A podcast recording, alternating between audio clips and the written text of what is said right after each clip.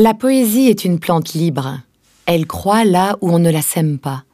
Le poète n'est pas autre chose que le botaniste patient qui gravit les montagnes pour aller l'accueillir. Lettre de Gustave Flaubert à Louise Collet. Maz, le 30 juin 2019. Cher Pierre Isaïe, c'est comme avec mon psychiatre à une époque. J'entrais dans son cabinet à la déco minimaliste une vieille plante courageuse sous un ventilateur, je sortais un mouchoir de mon sac, j'ajustais mes fesses sur la chaise et j'attendais qu'il dise Bien, comment allez-vous? Et là, je marquais notre retour à la conversation par Eh bien, il s'est passé tellement de choses depuis la dernière fois, je ne sais plus très bien où j'en suis. Et vous, vous en êtes resté où?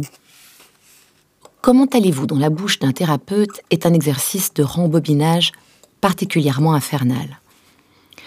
Il en est un peu ainsi avec tes lettres, surtout quand j'y réponds avec délai.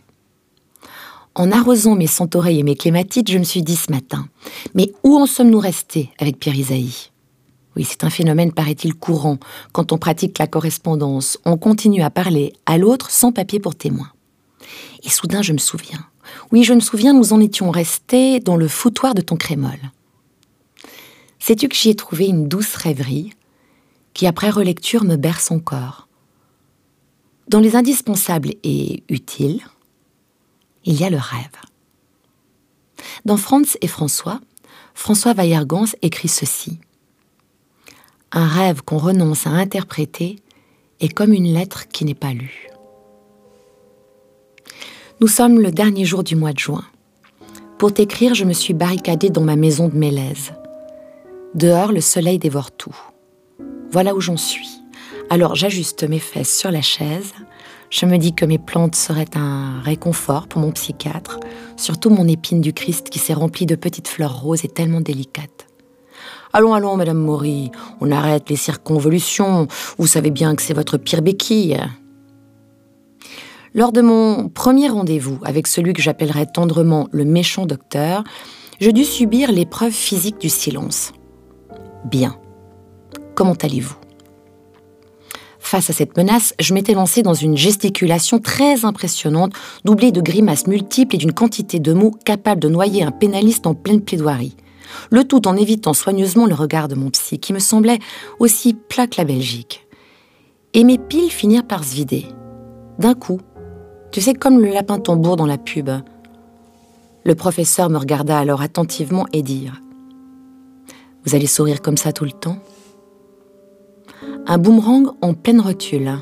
Sa technique était simple, me subtiliser mes béquilles pour me faire comprendre que je n'étais pas boiteuse.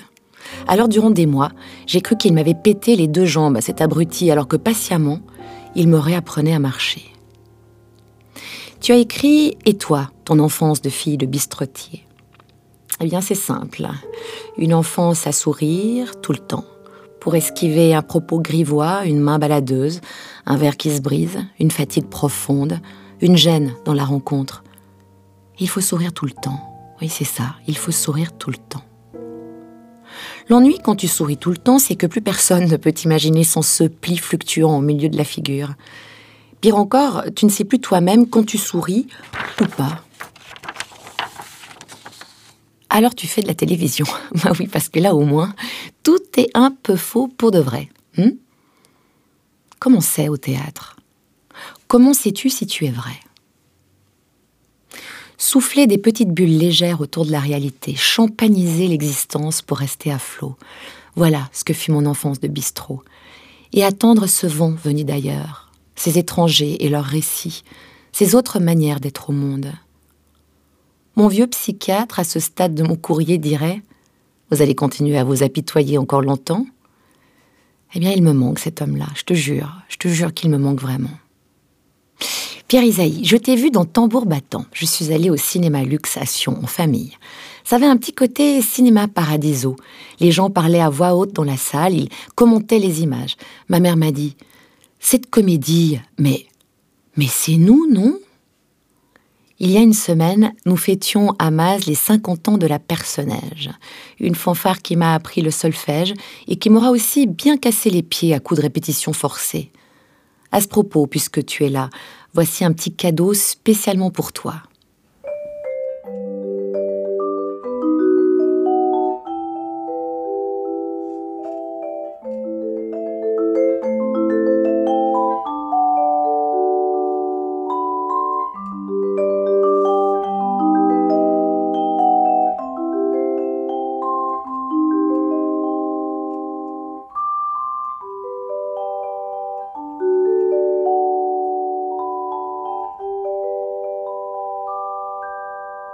Bah tu vois, Pierre Isaïe, il est du village, Cédric, de la fanfare. Et aujourd'hui, il fait du classique, du jazz et du contemporain dans des grandes écoles. Et il connaît à peine la couleur politique de la société dans laquelle il joue. Décidément, nos enfants sont bien changés.